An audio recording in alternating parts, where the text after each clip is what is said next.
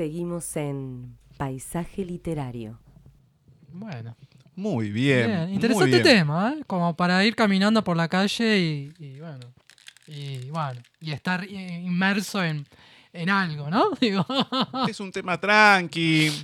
Así, yo creo que sirve mucho si uno quiere meditar, se quiere desconectar. Mm, también. sí. La verdad que es un tema bastante interesante, me gustó. Nos mandó varios, Manuel. Este me gustó mucho. Así que bueno, le agradecemos que no solamente nos manda sus escritos, permanentemente, que lo agradecemos, pues siempre los estamos buscando y todo, pero bueno, es de los pocos que no, nos manda sus, sus escritos. Así que le agradecemos y mucho. Bueno, señor García, eh, luego vamos a ir con los oyentes, pero primero quiero escuchar a ver qué le pasó al, al infeliz, al pobre infeliz de Pinocchio que está de una tras otra. Sí, Ahora se le fue el padre, eh, papá. Y- la helada. y el tipo se fue y nunca más. Mm, Sí, bueno, recordemos que en el capítulo 23 ocurrió de todo, ¿no? Eh, Pinocho encuentra que el hada se murió. No se sabe. Eh, Eso es, es- no, yo no puedo creer. Eh, Hay una, hay una lápida y una inscripción donde la helada ya está muerta.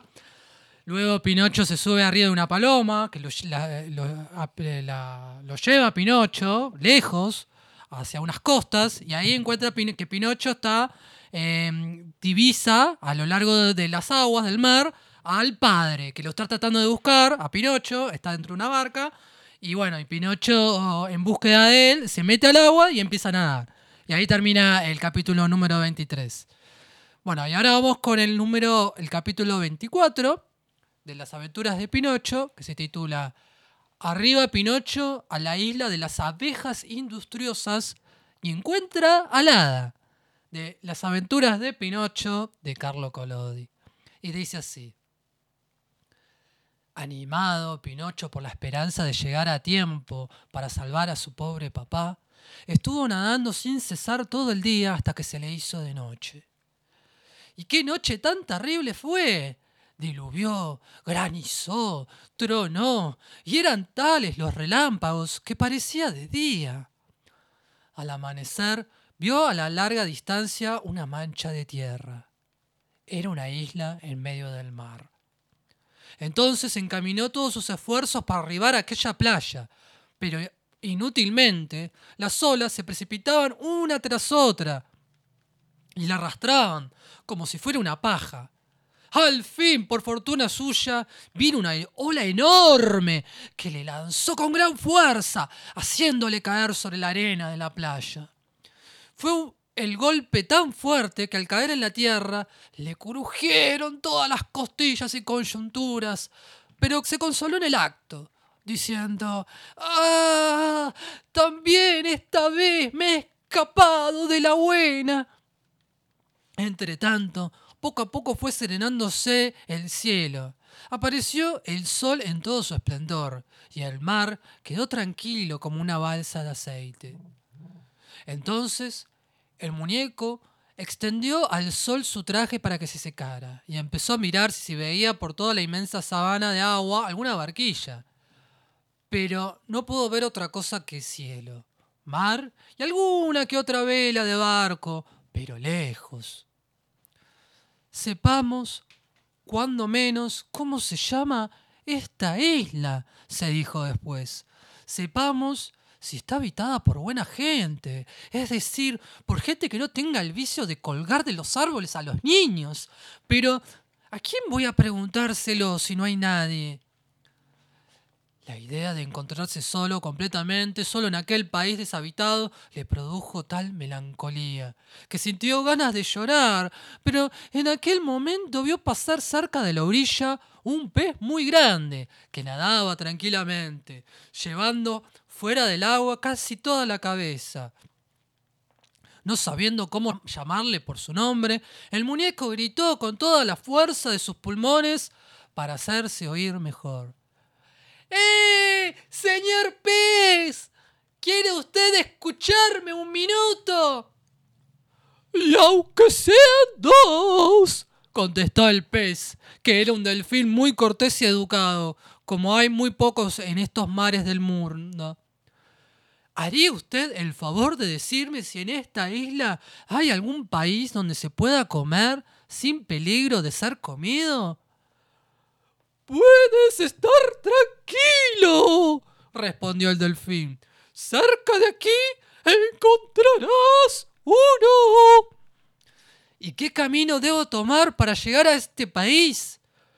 Tienes que tomar ese sendero que hay mano izquierda y seguir siempre adelante en dirección de tu nariz.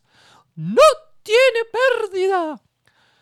Dígame usted otra cosa, usted que se pasea día y noche por el mar, ¿no ha encontrado por casualidad una barquita muy pequeña en la cual iba mi papá? ¿Y quién es tu papá? Es el mejor papá del mundo, así como yo soy el hijo más malo que se puede dar. Con la borrasca de esta noche, respondió el delfín, seguramente habrá naufragado la barca. ¿Y mi papá?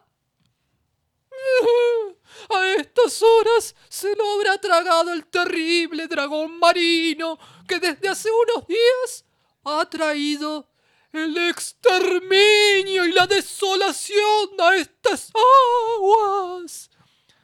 ¿Es muy grande ese dragón? preguntó Pinocho, que ya empezaba a temblar de miedo. ¿Que si es grande? replicó el delfín. Para que puedas formarte una idea, te diré que es más grande que una casa de cinco pisos. Y con una bocaza tan ancha y tan profunda que por ella podría fácilmente entrar un tren con máquina y todo. ¡Qué horror! gritó asustadísimo el muñeco, y entrándole de pronto gran prisa por marcharse, se quitó el sombrero y haciendo una cumplida reverencia, dijo al delfín. Hasta la vista, señor pez. Mil perdones por la molestia y muchísimas gracias por su amabilidad y cortesía. Dicho esto, tomó por el sendero que el delfín le había indicado y empezó a caminar con paso ligero. Tan ligero que más que andar corría como un galgo. Apenas sentía el más ligero rumor, volvía la cabeza para mirar hacia atrás, con temor de que le siguiera aquel terrible dragón, grande como una casa de cinco pisos y con una bocaza capaz de tragarse un tren entero, con máquina y todo. Después de haber andado más de media hora, llegó a un país que se llamaba el país de las abejas industriosas. El camino hormigueaba de personas que corrían de un lado a otro, afanosamente, para cumplir sus obligaciones. Todos trabajaban, todos tenían siempre algo que hacer. Ni con el cándil se podía encontrar uno ocioso ni un vago. Malo, se dijo el desvergonzado de Pinocho, este país no se ha hecho para mí. Yo no he nacido para trabajar. Entretanto, el hambre empezaba a atormentarle, porque había pasado más de 24 horas sin probar bocado, ni siquiera unas pocas algarrobas. ¿Qué hacer? Para poder desayunarme no había más que dos medios, pedir trabajo o pedir limosna, una perra chica o un poco de pan. Pedir limosna le daba vergüenza, porque su padre le había dicho siempre que solo tienen derecho a pedir limosna los viejos y los inútiles o enfermos. Los verdaderos pobres que merecen compasión y socorro son solo los que por motivo de edad o de salud se encuentran imposibilitados para ganar el pan con el sudor de su rostro. Todos los demás están obligados a trabajar de una o de otra manera, y si no trabajan y tienen hambre es por culpa suya. En aquel momento pasaba por el camino un hombre fatigado y sudoroso, que arrastraba solo dos carretas cargadas de carbón.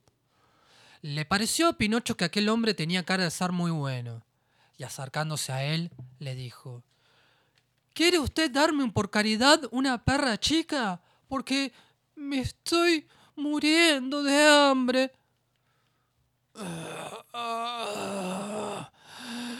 No solo una perra chica, respondió el carbonero. Te daré cuatro si me ayudas a llevar hasta mi casa estas dos carretas de carbón.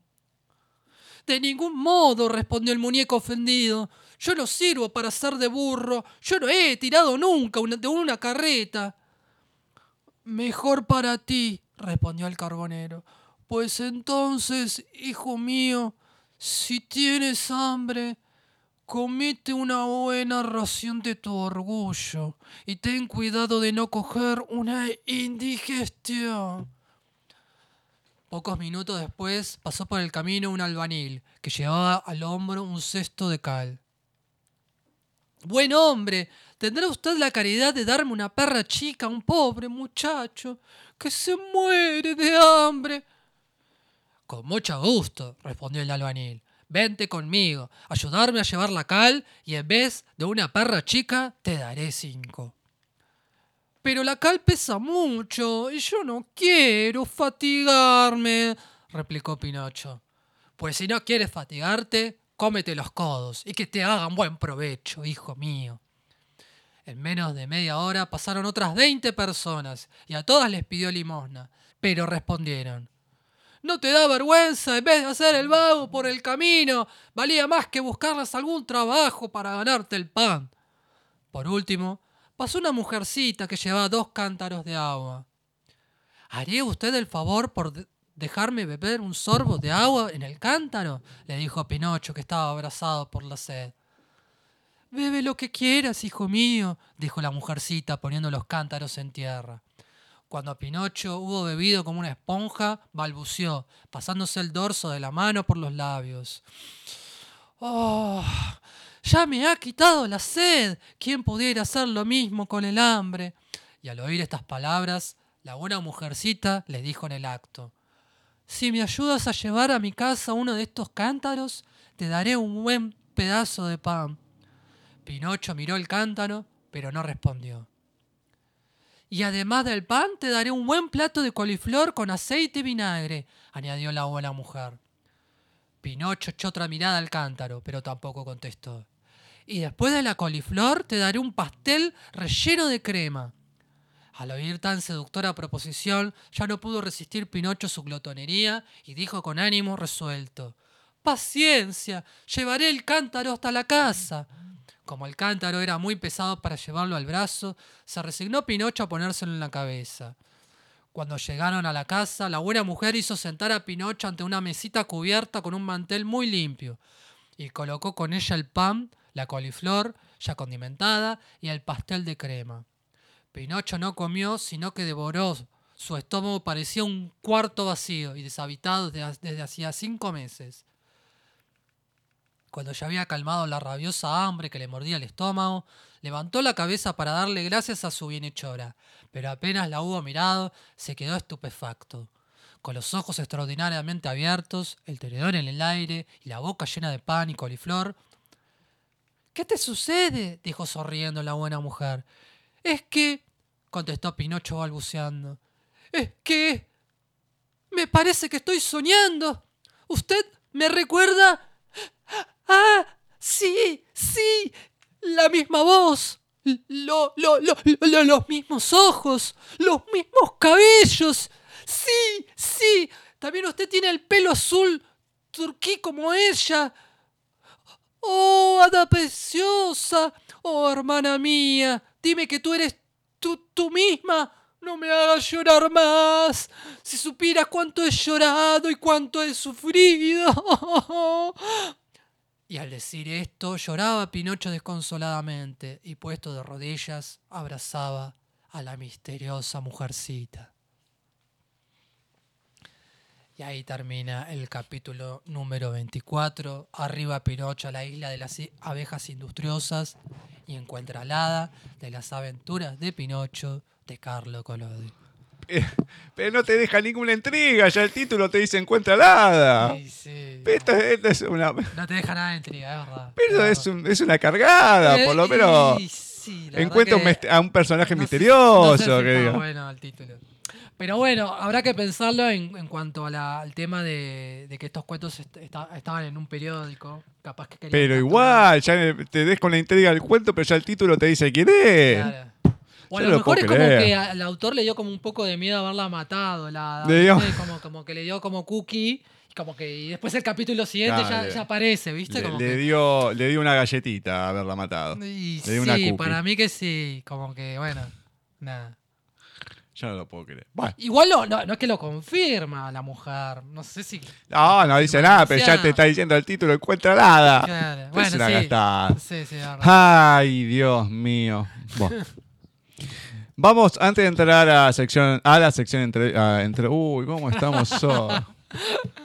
A leer algo de los oyentes.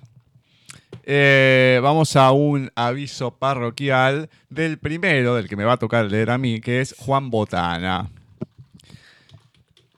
Em, próxima presentación del libro Amores Truncos de Juan Botana en el Museo de Arte Contemporáneo del Sur, MACSUR, el jueves 19 de septiembre a las 18 horas.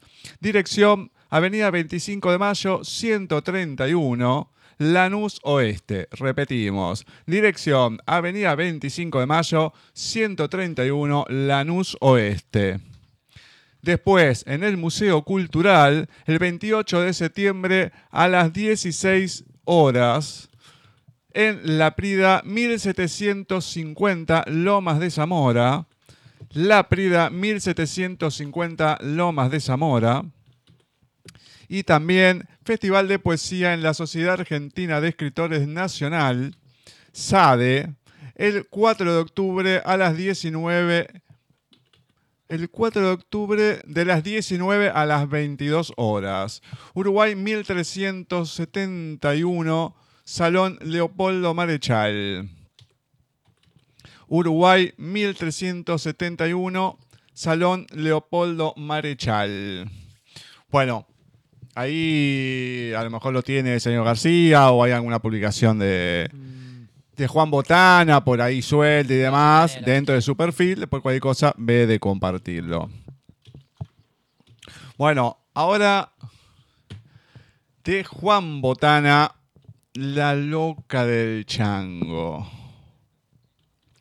De verla continuamente en las calles de Alsina, con la mirada perdida, empujar el chango, con su frazada marrón como vestido, y su figura flaca y desgarbada de modelo mendiga y detener el tránsito, provocando a tanto policía cuando se quitaba la ropa en las esquinas y mostraba su encanto. Y tal vez por eso desapareció un día, y después el rumor del embarazo. Pasaron dos años. Solía caminar la calle Taxot de Tuyutí a la avenida. De su pasado no había rastro. Parece que ella era de la Perla, Temperley, y no de Valentina Alsina. Y vivía con su tía, que la había abandonado o se escapó. Al hospital a recibir violencia obstétrica. Seguro la culparon por los golpes en la cara y en los brazos, en los muslos, por haber tomado alguna que otra pastilla y por sus 16 años, por la mirada perdida, por estar acompañada por un policía todo el tiempo y por el chango. Apenas saber sin seguridad lo que me dijo un cronista que estaba investigando el caso, que por ahí, por la calle Tuyutí, había regresado y su silueta desgarbada con frazada marrón volvía a romper la lógica de tantos autos, porque ya no miraba a nadie, ni esperaba ser mirada. Y lo único que quería era empujar el chango, lavar la mamadera del bebé, aceptar lo que le daban, doblar la mantilla con cuidado y cuidar su espacio en la vereda por si acaso. Ya no quería caminar ni provocar a tanto policía, ni mostrar sus atributos, ni cortar el tránsito. Quería que a diferencia de ella, el niño no llorara tanto. Por eso le prometió que lo llevaría a la placita de enfrente cuando cumpliera los dos años. Había que cruzar la rotonda por la calle Taxot hacia Remedios de Escaladas de San Martín, pero el miedo la tenía titubeando pero se armó de valor y cruzó, tal vez atraída por el cartel que decía, los únicos privilegiados son los niños, de la plaza, y se lanzó a la aventura de cruzar la calle con el niño en brazos. A la loca del chango se le cayeron las cosas por cruzar tan rápido, tanta porquería de las que fue juntando. Y entonces se le cae la caja de un muñeco que se había robado. Un bebé hermoso todo blanco. Y se le caen también un trapo sucio, unas escarapelas, un sachet de leche, un autito roto y unas botellas de vidrio que se rompen a pedazos. Iban a jugar en la hamaca, en la calecita, en el sube y baja, en el tobogán, en todos los juegos. Iban a pedir sándwiches de miga en la panadería de enfrente y se iban a reír los dos comiéndolos en el pasto. Eran las tres de la mañana cuando cruzó con el chango porque había menos autos. No había cumplido el niño todavía los dos años, pero se adelantó. Tal vez porque los padres queremos lo mejor para nuestros hijos y lo mejor estaba cruzando los autos. Las luces se encendían en la plaza más que de costumbre. Las estrellas brillaban como rayos. La panadería a esa hora estaba cerrada y no iban a comer sándwiches de miga. Los dos en el pasto. Un agente de policía que estaba de guardia escuchó el ruido a vidrios rotos y por supuesto paró el tránsito. Es que la plaza estaba tan linda. Los juegos, las hamacas, la calecita, el sub y baja, el tobogán, el pasto. Eso decía cuando la atraparon esquivando el ojo abusador del policía que la había violado. Del que la había violado, no, del que la llevó al hospital por pedido de su tía en la perla y que a su modo se hizo cargo. Por entonces, cerca de los tres meses, la loca del chango perdió el embarazo. Las hemorragias eran fuertes, los dolores, las contracciones que no había, el llanto. Después fue internada en el hospital para hacerse un raspaje y ser atendida. Y después terminó en la casa de su tía, que nunca quiso mantenerla cuando se murió su madre y otra vez se le escapó. Y otra vez se fue tan lejos, y una vez más del chino casi esquina Tuyutí, en Valentín Alsina robó el chango. Y otra vez la llevó hasta allí el compañero del policía que abusó de ella vecino del barrio, que sabía perfectamente lo que había pasado. Si incluso fue él el que pidió a los dueños del supermercado de la vuelta que no la denunciaran, que él mismo le pagaría el chango y la leche que llevó, y alguna que otra cosa que se hubiese robado. Lo de la mantilla para el bebé, la mamadera, la ropa sucia, la frazada, eran donaciones de los vecinos o cosas que encontraba diario se las dejaban en el umbral de una casa abandonada sin que nadie se acercara demasiado, excepto el policía que la abusó, que creyó ver mientras dormía con el bebé.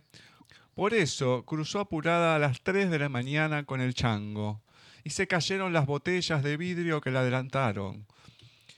Había una denuncia en su contra por el robo de un muñeco en una juguetería.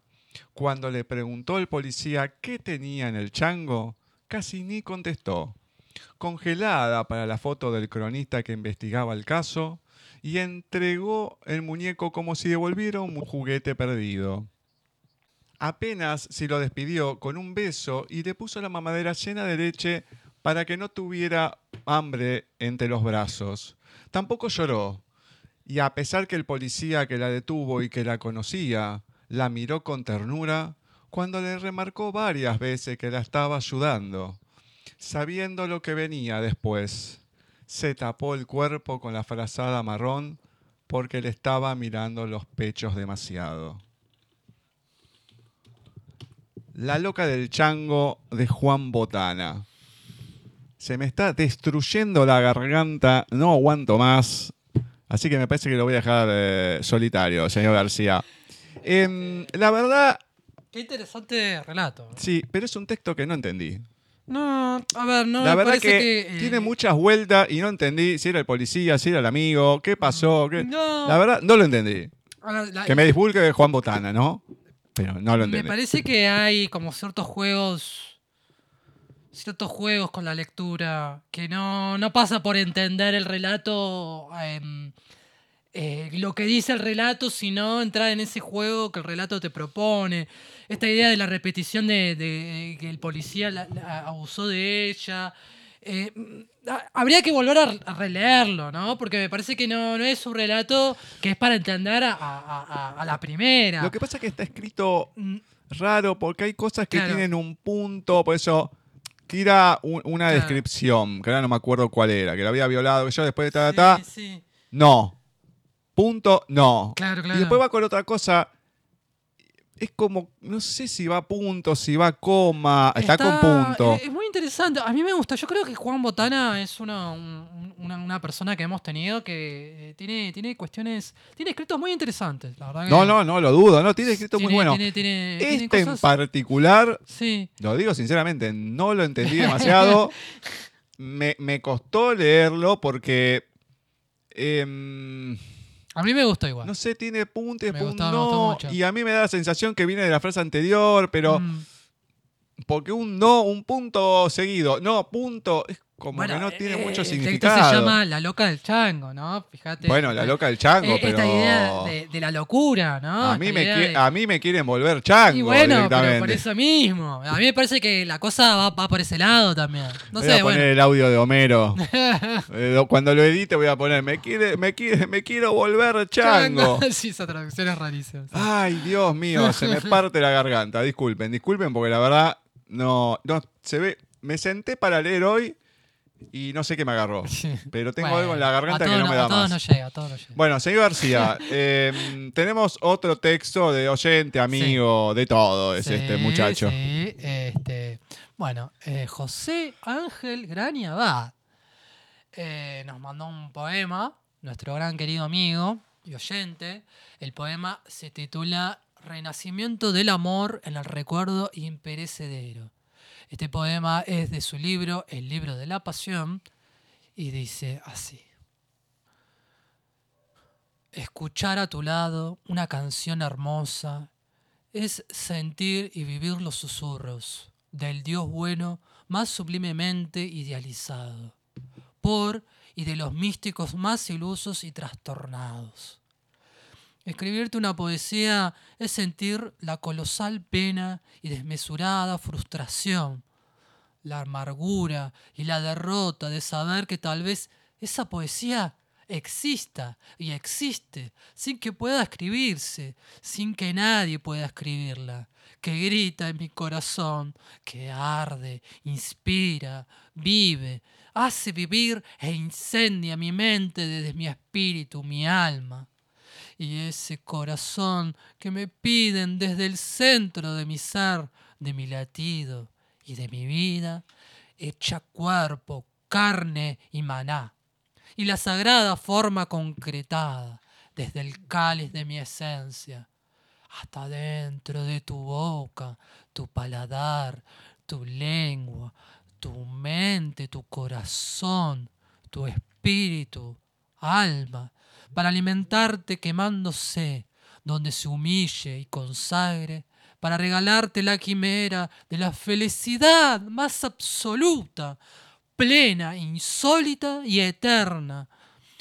Bailar ahora de viejos contigo, torpemente, ya muchas más escasas la energía y las fuerzas, pero con la ilusión inicial de sentir tu mejilla y tu calor unidos a mi mejilla, satisfecha y en paz, pero todavía trémula, es danzar como pétalos de rojo clavel, empujados e inspirados por el viento del Olimpo, la danza de Venus y Eros, que jamás pudo soñar ningún humano, ni bailar ningún ángel del cielo, ningún dios, ninguna diosa, ningún nunca jamás, ningún capricho del universo, para dignificar lo real e idealizar el ideal, de construir un mundo perfecto.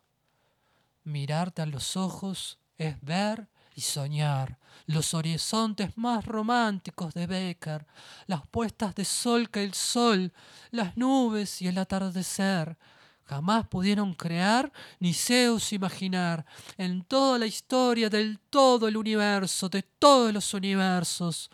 Volver a besar la piel de tu rostro con surcos sabios de vida, es renacer la pasión, la inocencia, la mayor razón, la ilusión, los recuerdos, las vivencias que mis labios escribieron en tu rostro durante la juventud de nuestras mentes y nuestros ávidos, anhelantes y deseosos labios, piel y sentidos excitados de nuestros cohabitantes cuerpos. Ser tan temerario e intrépido de obsesionarse en crear la poesía más bella para la única dama, niña y soñadora, de toda mi única y sola existencia es tan solo saber recordar y darse cuenta de que soñar imposibles y ser el soñador más iluso y más terco es que conocer que en el pasado, en mi juventud, fui poeta y ahora me obedezco, me muero y me desespero, sin aceptar ya no serlo. Tropezar contigo y en ti un bolero es volver y recordar cómo se sueñan los más elevados sueños.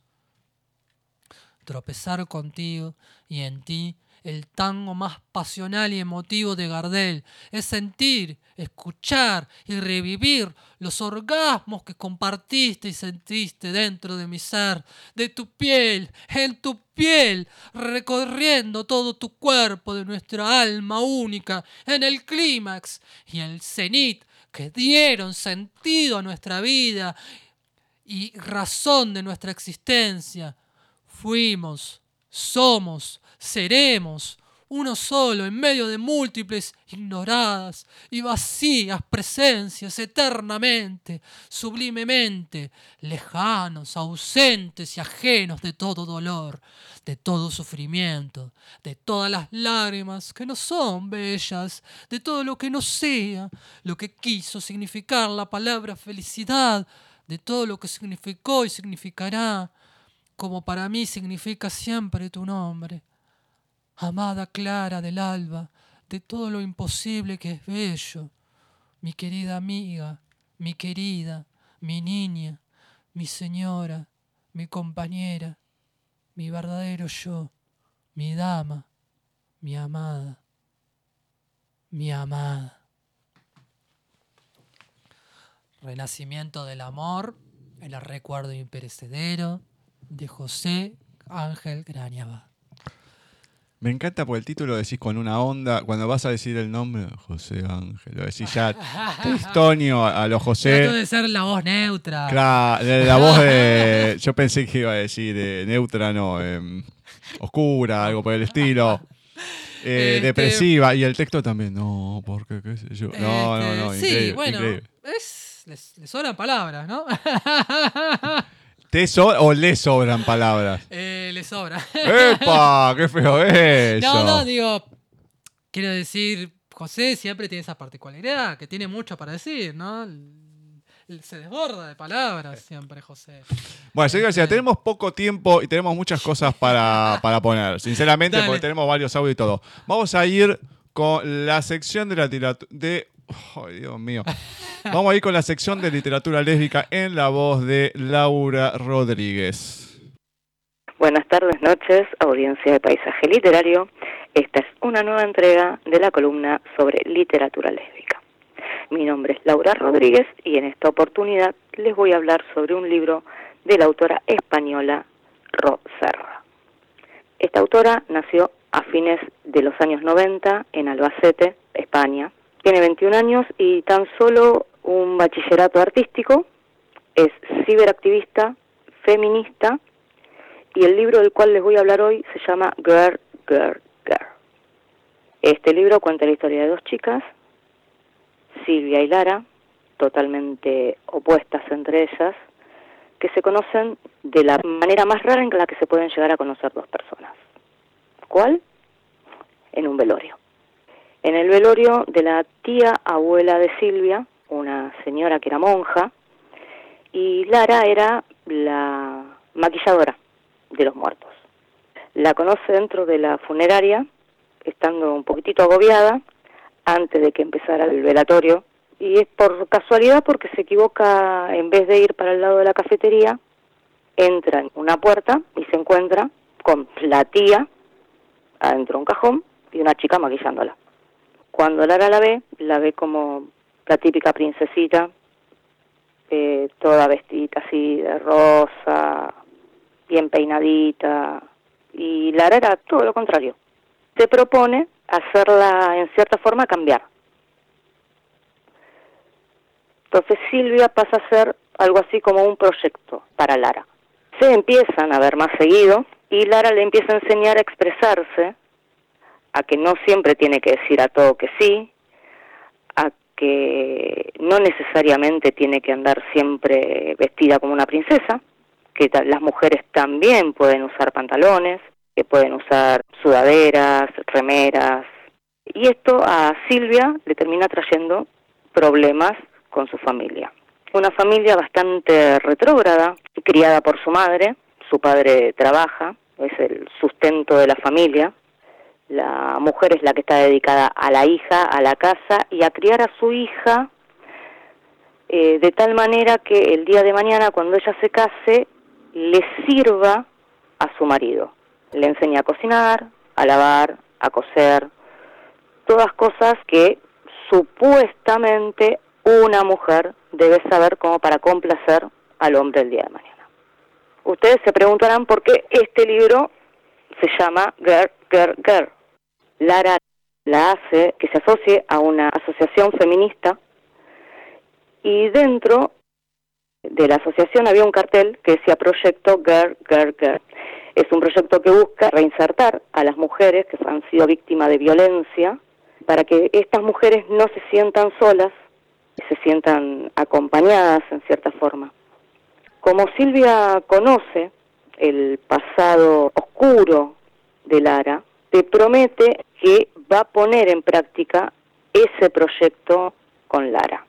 En el transcurso de la novela ocurre un episodio con un personaje bastante particular, la que había sido durante muchos años la mejor amiga de Silvia, en un punto deja de hablarle, deja de, estar con ella, la empieza a discriminar por su manera de vestir, por su manera de ser, todo aparentemente por culpa de la persona con la cual esta chica en cuestión salía. En un momento, Silvia recibe un mensaje en el cual le avisaban que esta chica en cuestión había muerto. Había muerto a manos de su novio de la persona por la cual ella la había dejado de lado. Silvia pasa de ser la típica chica 10 en todo, colegio, en la casa, una chica del siglo XXI, una adolescente de 17 años rebelde. A diferencia de los libros de los cuales les he hablado en entregas anteriores, esta no es una historia de amor más trata más que nada de la lucha de Lara y de un grupo de mujeres por la igualdad que tanto se nos ha sido negada durante mucho tiempo. Trata también el tema de la violencia, el tema de la muerte a manos de los hombres y algo que sí me ha llamado poderosamente la atención, que tiene un pequeño apartado donde dice que mientras ella escribía esta historia, 55 mujeres habían sido víctimas de muerte a manos del patriarcado en España nada más. Sinceramente, no me interesa si el libro la autora tardó en escribirlo uno, dos, cinco años o dos días. Lo que tendríamos que ponernos a pensar es por qué este tipo de cosas siguen pasando. Y en mi opinión personal, yo creo que este libro todos los adolescentes deberían leerlo aunque sea una vez. Y lo digo como madre de un adolescente. Los que quieran adquirir este libro o cualquiera de las colecciones de Les Editorial pueden entrar en www.leseditorial.com o también buscarlos en www.amazon.com. Esto ha sido todo por este miércoles. Me despido. Hasta el miércoles que viene bueno, muy bien, muy bien. Hablando un poquito mm, de lo que es Les Editorial, tenemos otro aviso parroquial. El día 28 de septiembre se celebra la primera feria del libro lésbico en Madrid.